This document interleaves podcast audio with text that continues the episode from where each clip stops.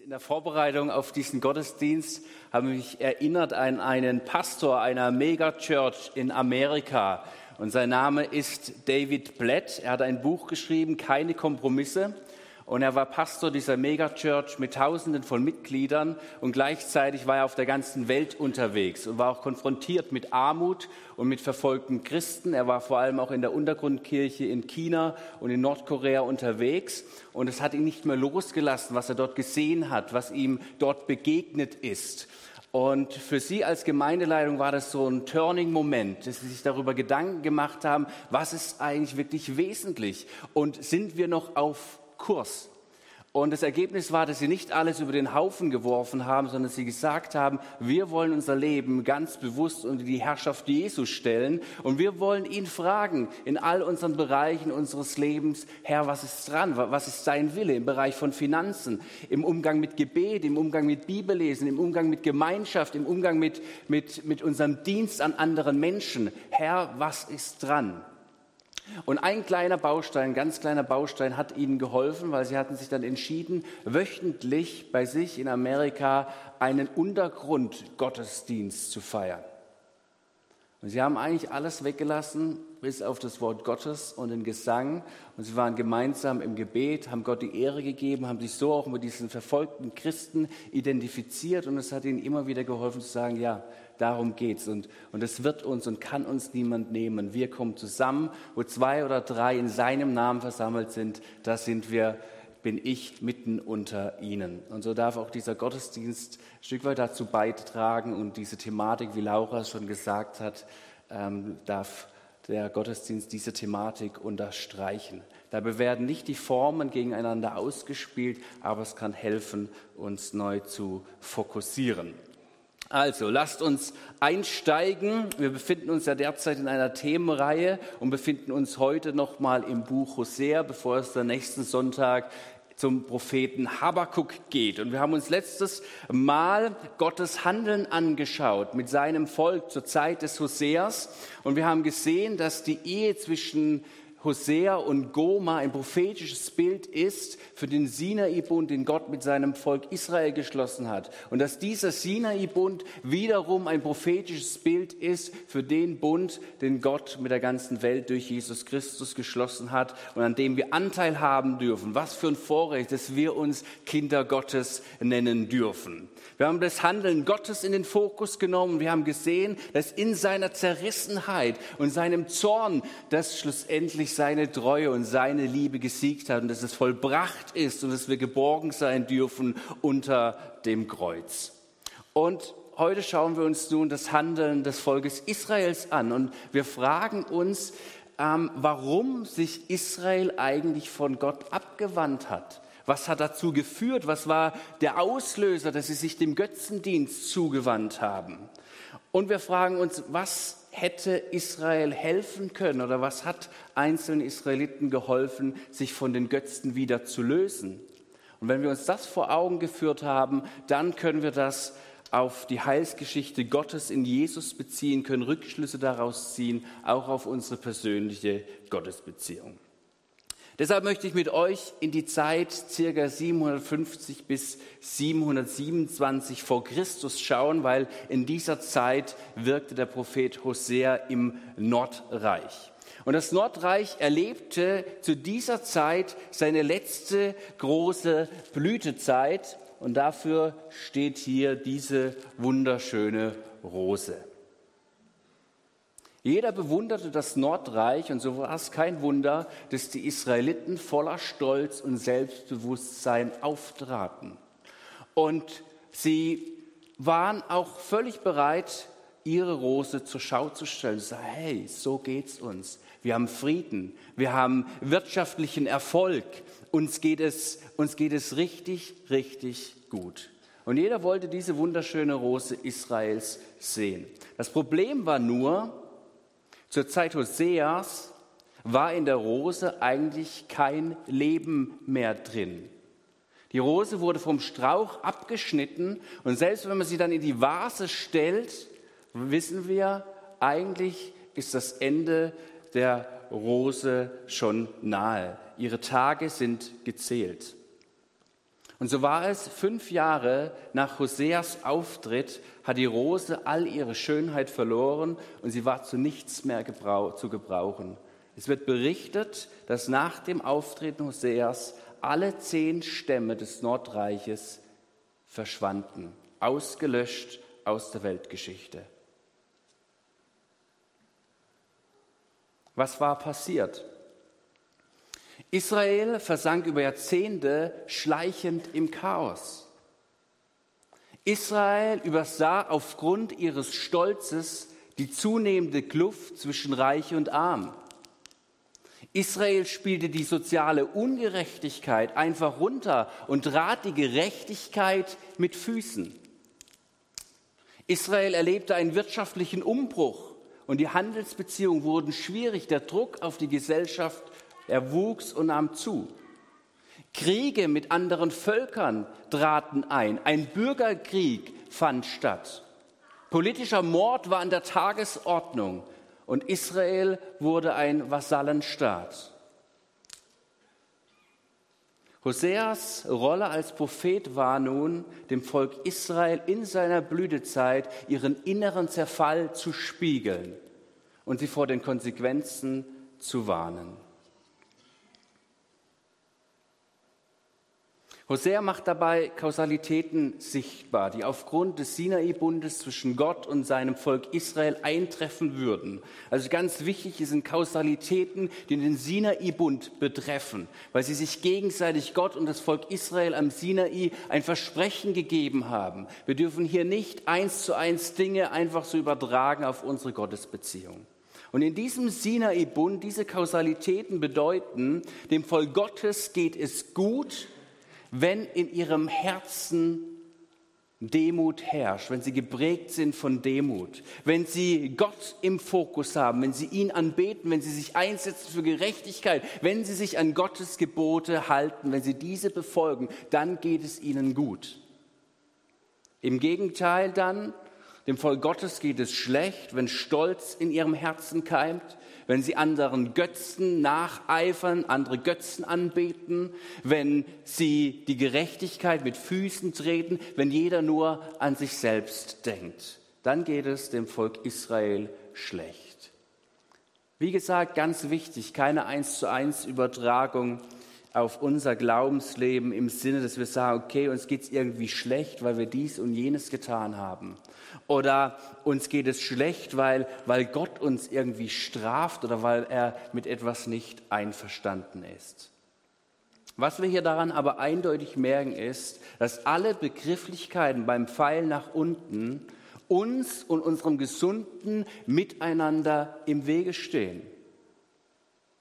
Also diese Begrifflichkeiten, das sind alles geistliche Gesetzmäßigkeiten, so wie es in der Physik Gesetzmäßigkeiten gibt. Und wenn ich einen Gegenstand hier in die Luft halte und ihn loslasse, dann fällt er ganz logischerweise hier auf der Erde zu Boden. Es ist eine Gesetzmäßigkeit. Und so ist es auch mit geistlichen Gesetzmäßigkeiten. Wir wissen alle, dass Stolz nicht dasselbe in unserem und in dem Leben anderer bewirkt, wie zum Beispiel Demut. Eine ganz andere Auswirkung. Kommen wir wieder zu Hosea zurück. Zwei Aufgaben hatte Hosea. Die erste, Hosea hält Israel den Spiegel vor und sagt quasi, ihr müsst euch nicht wundern, was folgen wird. Ihr seid selbst daran schuld. Und das zweite, Hosea nennt den Grund für ihren Abfall, ihren Abfall von Gott hin zu den Götzen. Hosea sagt in Kapitel 4, Vers 1, und das ist ein Schlüsselvers aus dem Hosea-Buch, hört das Wort des Herrn, ihr Leute von Israel. Der Herr erhebt Anklage gegen die Bewohner des Landes, denn nirgends gibt es noch Treue und Liebe. Niemand kennt Gott und seinen Willen. Nirgends gibt es noch Treue und Liebe. Gerade die Dinge, die doch Gott auszeichnen, sein Wesenszug, und wir haben es letzte Woche gehört, wie er innerlich zerrissen ist und wie seine Liebe und seine Treue schlussendlich siegt. Und genau diese Dinge, also irgendwo ja vielleicht auch Gott selbst, kommt nicht mehr im Leben, im Alltag des Volkes Israels vor. Keine Treue und keine Liebe mehr. Und das Zweite, niemand kennt Gott. Hosea sagt zu den Israeliten, im ganzen Land gibt es kein Wissen über Gott. Und genau das, genau das ist euer Problem. Genau das hat euch dahin geführt, wo ihr jetzt steht. Wenn ihr doch Gott kennen würdet, dann würde es jetzt nicht so um euch stehen, wie es um euch steht. Es gibt kein Wissen über Gott. Und das hat die Israeliten herausgefordert. Sie sagen, klar kennen wir Gott, er hat uns doch aus Israel herausgeführt. Deshalb sind wir doch hier. Natürlich wissen wir, wer Gott ist. Und wir opfern doch auch noch täglich. Wir wissen doch, wie es läuft. Aber Hosea hält ihnen den Spiegel vor und sagt, nein, es gibt kein Wissen über Gott. Ihr kennt Gott nicht. Und Hosea macht deutlich, das Kennen Gottes ist der Dreh- und Angelpunkt unseres Bundes mit Gott. Und ihr, ihr Israeliten, ihr habt das Wissen über Gott verloren. Und genau das hat euch in den Götzendienst getrieben. Aber gleichzeitig würdet ihr das Wissen über Gott, würdet ihr Gott wieder kennen, dann würde es genau in die andere Richtung laufen. Dann wäre eine Erneuerung unseres Bundes, des Sinai-Bundes, wieder möglich. Ich habe doch alles bereitet durch meine Liebe und durch meine Treue. Es ist alles vollbracht, es ist da. Wenn ihr mich kennen würdet. Ihr könnt euch bereits denken, dass dies prophetisch auch für den neuen Bund gilt. Wenn also das Wissen über Gott so entscheidend ist, was meint dann Hosea damit? Dem Ausdruck von Gott wissen oder Gott kennen liegt das hebräische Wort Yada zugrunde. Und je nach Zusammenhang werden unterschiedliche Aspekte des Ausdrucks angesprochen. Der Ausdruck Gott kennen kann dabei vielleicht am besten wie ein definierter dreidimensionaler Raum erfasst werden. Je nach Zusammenhänge werden die verschiedenen Bestandteile, die diesen Raum ausmachen, in den Blick genommen. Vier Bestandteile des Ausdrucks Gott kennen möchte ich kurz mit uns skizzieren. Ein Bestandteil meint kennen im Sinne von, dass ich von etwas in Kenntnis gesetzt worden bin. In der, Bibel, ähm, in der Bibel häufig im Zusammenhang mit der Belehrung von Söhnen durch ihre Väter verwendet. Und wenn nun Gott das Subjekt ist, vollzieht sich die Wissensvermittlung also durch eine Offenbarung Gottes an uns. Das bedeutet, wir wissen nur das, was Gott uns auch mitgeteilt hat, was er uns auch mitteilt. So kennen, so kennen wir Gott zum Beispiel nur als den liebenden Vater, weil er sich durch Jesus als dieser liebende Vater vorgestellt hat. Hätte er uns darüber nicht in Kenntnis gesetzt, dann wüssten wir bis heute nicht, dass der allmächtige Gott unser liebender Vater ist, der für uns sorgt und Geber allen Lebens ist. Ein weiterer Bestandteil hat die Erkenntnis als Prozess vor Augen. Das bedeutet, nicht erst ein Resultat wird als Erkenntnis bezeichnet, sondern bereits der Weg dorthin. Der Weg ist quasi das Ziel. Auf dem Weg seiend gewinne ich Erkenntnis. Dabei lässt sich dann ein äußerer und ein innerer Erkenntnisakt beschreiben. Der äußere Erkenntnisakt nimmt seinen Ausgangspunkt bei einer sinnlichen Wahrnehmung, die spontan oder beabsichtigt sein kann. Deshalb wird es oft in Verbindung mit dem Sehen oder dem Hören benannt. Ich, ich nehme plötzlich etwas wahr, ich sehe etwas, ich höre etwas. Über das wahrnehmende Erkennen hinaus lässt sich der Erwerb von Wissen als ein durch Nachdenken vollzogener innerer Vorgang und damit als eine Verstandestätigkeit fassen. Das bedeutet, ich denke, ich, ich sinne über etwas nach und dadurch erlange ich Erkenntnis. In beiden Fällen ist das Herz das Erkenntnisorgan, das zum Verstehen bestimmt ist. Das Herz wird in der Bibel als der Ort beschrieben, was dein Sein ausmacht. Oder auch deine Gefühle sitzen, dein Gewissen, dein Denken, dein Wollen, der, der du bist. Dein Herz ist das Zentrum deines Lebens, das, was dich ausmacht, deine, deine Persönlichkeit. Das alles wird in diesem Herz zusammengefasst. Und deshalb sagt die Bibel in Sprüche 4, Vers 23, behüte dein Herz mit allem Fleiß, denn daraus quillt das Leben. Das Herz als das Erkenntnisorgan. Ein weiterer Bestandteil betrachtet die Erkenntnis als Resultat. Das Ziel, das durch den Erkenntnisakt, den Erkenntnisprozess verfolgt wird, besteht in der Gewinnung konkreter Erkenntnisse, in der Aneignung von Wissen. Yes, ich bin ans Ziel gelangt, ich, ich habe etwas erkannt, ich, ich habe etwas erfasst als Resultat. Im Hebräischen wird auch dieser Grundaspekt durch dieselbe Wurzel von Yada gebildet. Das heißt, es wird deutlich, durch die fehlende sprachliche Differenzierung gibt es einen deutlichen Zusammenhang, einen sehr engen Zusammenhang zwischen dem Prozess des Erkennens und dem Ergebnis des Erkennens. In weiten Teilen des Alten Testaments wird das Erreichen des Ziels als möglich und damit die Erkennbarkeit des jeweiligen Erkenntnisgegenstandes als gegeben vorausgesetzt. Ob es dann tatsächlich zur Erkenntnis kommt, hängt nicht nur an den sinnlichen und intellektuellen Fähigkeiten des Menschen, sondern auch an seinem Willen und natürlich im Wissen, dass Gott am Zustandekommen und nicht Zustandekommen von Erkenntnis beteiligt ist. Ja, oh, danke schön. Danke dir, Reinhard. Mir ist was runtergefallen, sehr aufmerksam. Vielen Dank dir. Das war also der dritte Aspekt von Erkenntnis. Und jetzt kommt der vierte Bestandteil hinzu. Und er hat den Inhalt dieses Raumes, dieses Lebensraumes im Blick. Er macht deutlich, dass Ja da, er macht deutlich, dass Kennen, das Wissen ein Beziehungswort ist. In diesem definierten Raum wird Beziehung gelebt. Also neben dem Erkenntnisvorgang und dem Wissensgewinn bringt ja da auch ein persönliches, emotionales und vertrauliches Kennenlernen von Menschen zum Ausdruck, bis hin zum intimen sexuellen Erkennen. Emotional vertrauliches Kennenlernen, ganz persönlich.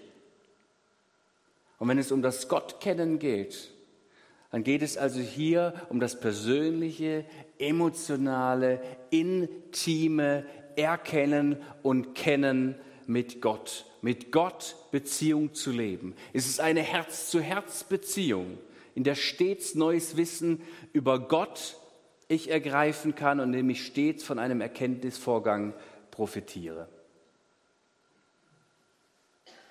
Hosea spielt den Israeliten genau dieses Kennen, dieses Kennen von Gott, das fehlt euch. Und das Tragische in eurem Tun, in dem ihr unterwegs seid, habt ihr euch schleichend, prozesshaft immer weiter von Gott entfremdet. Ihr habt euch von Gott weg hin zu Baal entfremdet. Und es hat euch aus eurer Sicht irgendwie harmlos angefangen. Ihr habt es vielleicht noch nicht mal selbst erlebt. Ihr habt Bünde mit anderen Völkern geschlossen, mit Ägypten und Assyrien. In Hosea 12, Vers 2 heißt es, die Leute von Israel handeln so dumm wie jemand, der den Wind einfangen möchte. Ja, wie einer, der auch noch dem glühenden heißen Ostwind nachjagt. Sie treiben es täglich schlimmer mit ihrem Lügen und Betrügen. Sie schließen mit den Assyrern ein Bündnis gegen die Ägypter und gleichzeitig bringen sie den Ägyptern das kostbarste Olivenöl als Geschenk. Ihr Israeliten, ihr dachtet, was spricht schon dagegen? Bünde mit anderen Völkern, das macht doch Sinn, haben wir Frieden in unserem Land, wirtschaftlichen Vorteil. Aber euer Problem ist, dass ihr dabei nicht nach dem Willen Gottes gefragt habt, ihn nicht mit einbezogen habt in eure Entscheidungen. Und ihr habt diesen Bünden mehr Vertrauen geschenkt als dem Bund, den ich Gott mit euch Israel geschlossen habe. Hosea sagt weiter, ihr fandet Gefallen an anderen Göttern. Hosea 9, Vers 10. Der Herr sagt, wie Trauben in der Wüste waren, wie, wie Trauben in der Wüste waren für mich die Israeliten, als ich ihnen zuerst begegnet bin. Wie die köstliche Frühfeige waren eure Vorfahren für mich.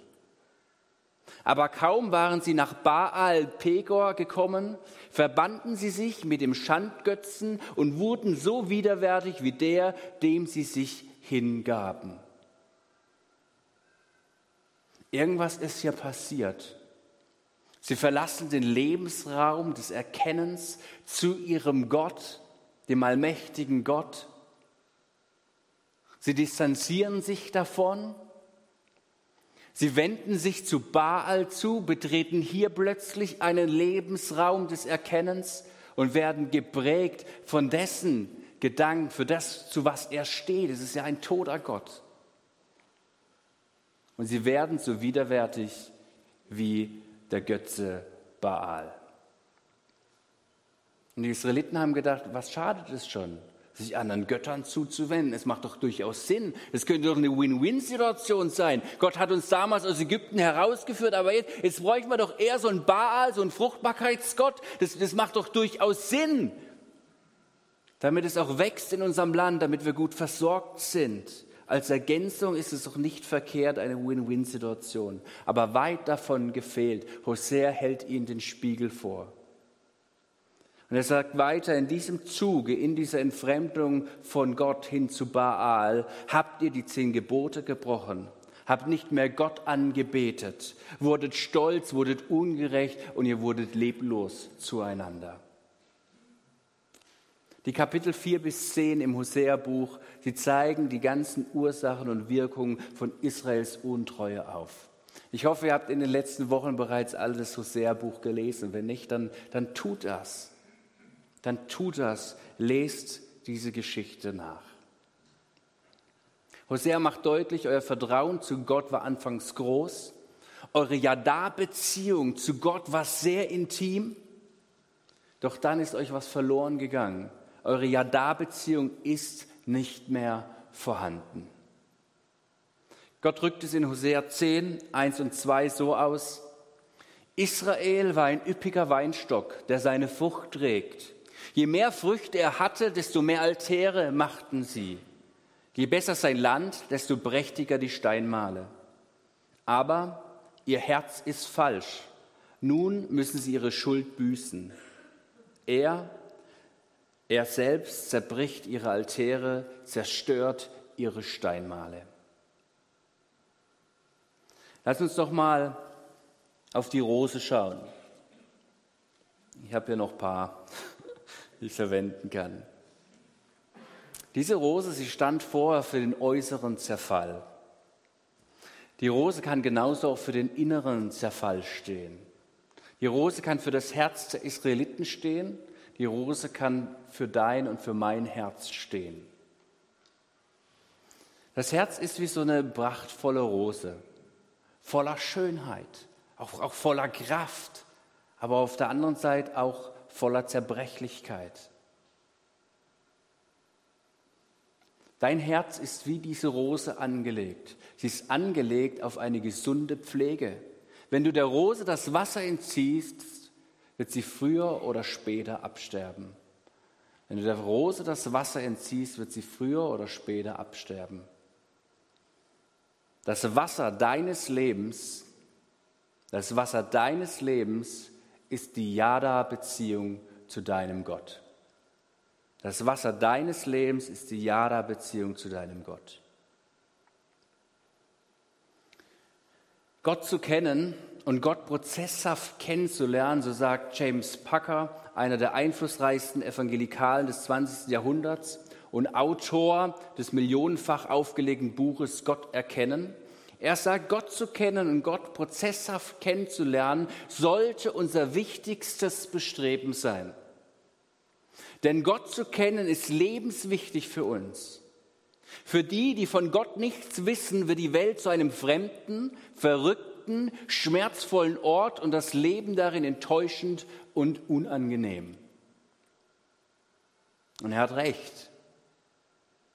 Ich würde aufbauend auf James Packers Gedankengang sagen, die, die aber Gott kennen, werden die Fülle des Lebens entdecken und der fremden, verrückten und schmerzvollen Welt in Gott Vertrauen begegnen. Sie werden erleben, wie aus Fremden Freunde werden, wie Verrücktes ins Licht gerückt wird und wie Schmerz gestillt werden kann. Die, die Gott kennen, wenden sich der Welt in Liebe und in Barmherzigkeit zu und erleben für sich persönlich, wie Gott sie niemals täuscht. Ich möchte dich heute fragen, wie sieht deine Jada-Beziehung zu Gott aus? Wie sieht deine Jada-Beziehung zu Gott aus? Weißt du, Gott zu kennen ist das Wertvollste, was du besitzt. Es ist das Heiligste, was du besitzt. Und Gott geht es allein um diese intime Herz-zu-Herz-Beziehung mit dir. Alles andere, alles andere ist zweitrangig. Gott zu kennen und darin zu wandeln, darum geht es. Darin findest du Halt, darin findest du Freude in deinem Leben. Und gleichzeitig ist das auch Gottes Ansatz dafür, die Welt zu verändern. Mit Menschen, die eine Jada-Beziehung zu ihm leben. Daher frage ich dich nochmal, wie sieht deine Jada-Beziehung zu Gott aus? Lass uns dazu kurz in Offenbarung 2 schauen.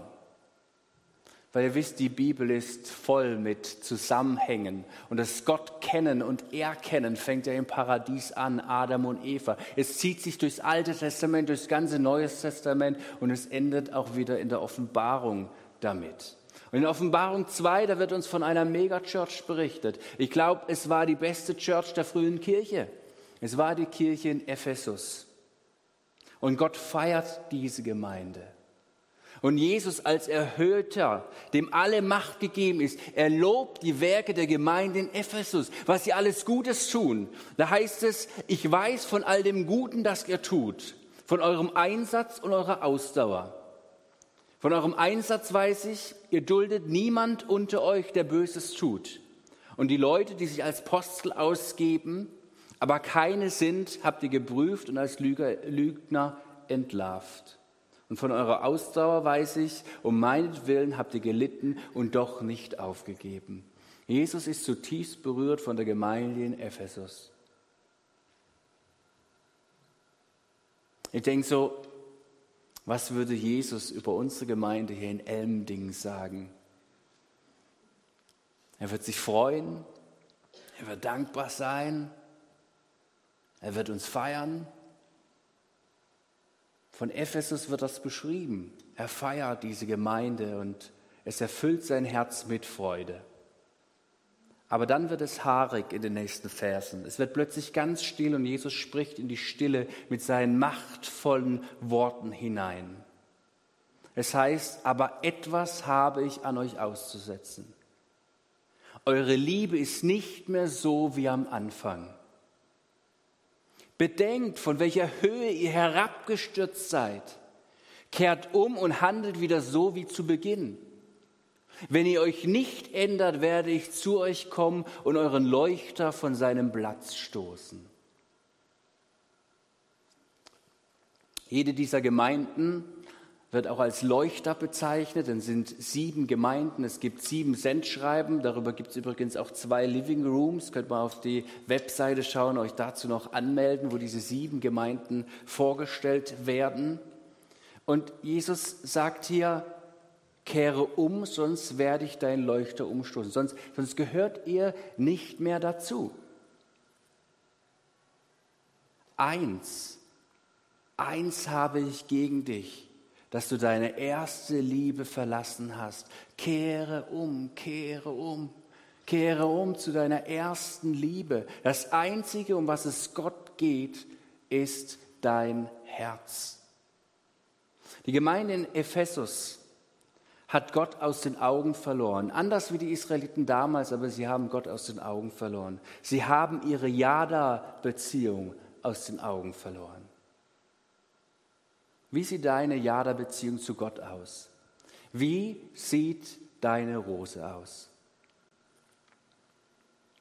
Am Volk Israel sehen wir, was ihre Rose zum Verwelken gebracht hat, was ihre Jada-Beziehung zerstört hat. Es war Stolz, Es war fehlende Gottesfurcht, es war fehlendes Einbeziehen Gottes in ihre Entscheidungen, es war ein Vertrauen auf Dinge, die das Leben zu bieten haben, es war Unehrlichkeit zu sich selbst, alles nachzulesen in Hosea. Nimm mal nur allein diese fünf Punkte und frage den Heiligen Geist, was er in deinem Leben davon neu ausräumen darf. Wo ist Stolz? Wo ist fehlende Gottesfurcht, Erkenntnis, wer, wer Gott ist? Wo treffe ich meine eigenen Entscheidungen? Wo vertraue ich anderen Dingen mehr als Gott selbst? Wie ehrlich bin ich zu mir selbst und anderen? Ich empfehle dir, achte auf diese Dinge in deinem Herzen, in deinem Herzensgarten und bring sie vor Gott. Es dient dir zum Besten. Und ich bin davon überzeugt, dass es nicht nur dir zum Besten dient, sondern auch deinem Umfeld, dass dein Glaube an Strahlkraft gewinnt. Das Volk Israel führte ihre fehlende Jaderbeziehung zu sozialer Ungerechtigkeit, zu Unfrieden, zu fehlender Solidarität, zu Eigensinn, zu Handlungsunfähigkeit und so weiter und so fort. Und ich frage mich, was für Auswirkungen hat dagegen eine gepflegte Jada-Beziehung? Es ist ja nicht nur so, dass es dann irgendwie aufhört mit dem Stolz, sondern dass es umgewandelt wird, dass die Energie umgewandelt wird zu etwas Positivem.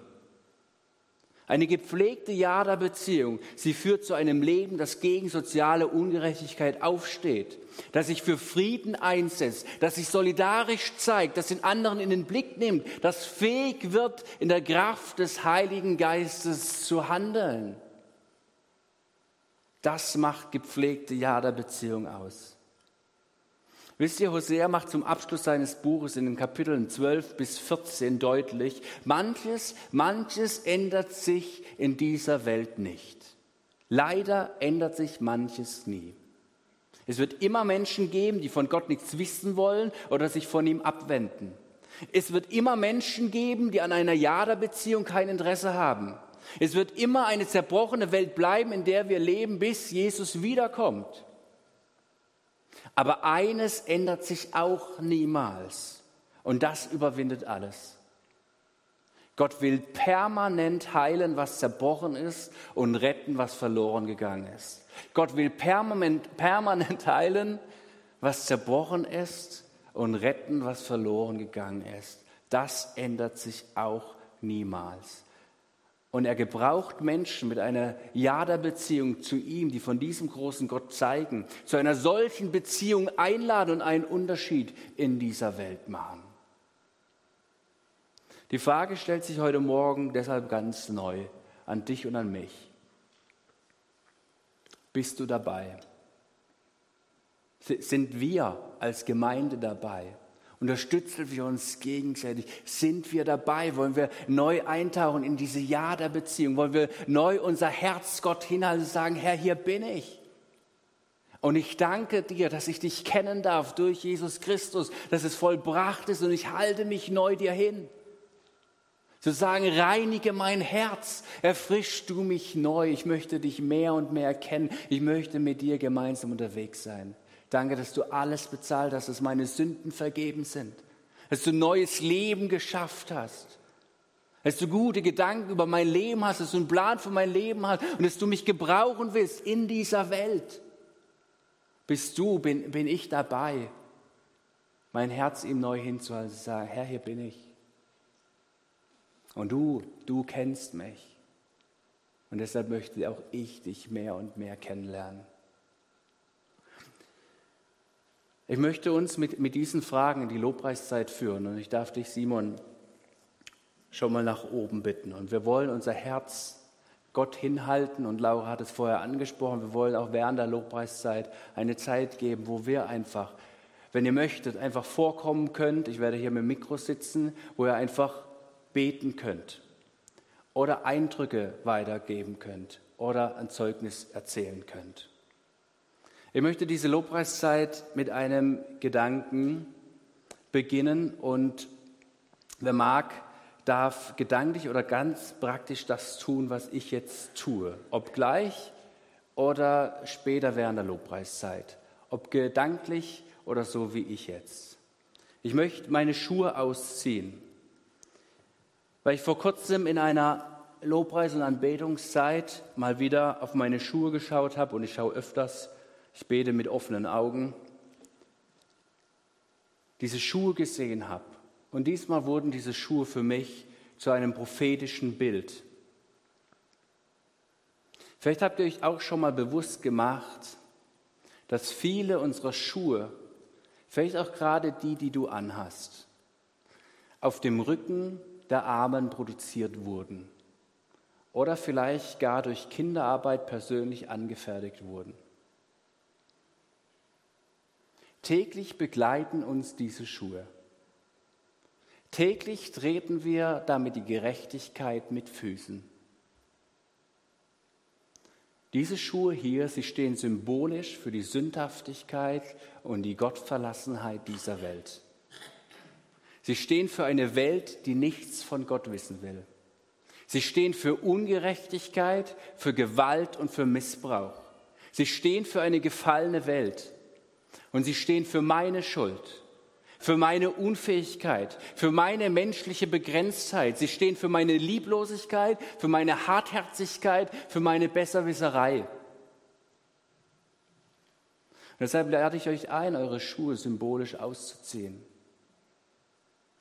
Wir dürfen all das vor Gott bekennen und wir dürfen ablegen und wir dürfen frei davon werden. Nicht im Sinne von schlechtes Gewissen ablegen und, und weiter geht's wie zuvor. Nein, wirklich frei werden durch unser Bekenntnis in der Tiefe, dass wir Gott brauchen, dass wir abhängig sind von ihm, dass für uns bereits bezahlt wurde, dass wir immer wieder Vergebung brauchen und Vergebung von ihm erfahren werden dass wir von ihm lernen wollen, dass wir ihn immer näher kennenlernen wollen, dass wir durch seine Befähigung einen Unterschied in dieser Welt machen wollen.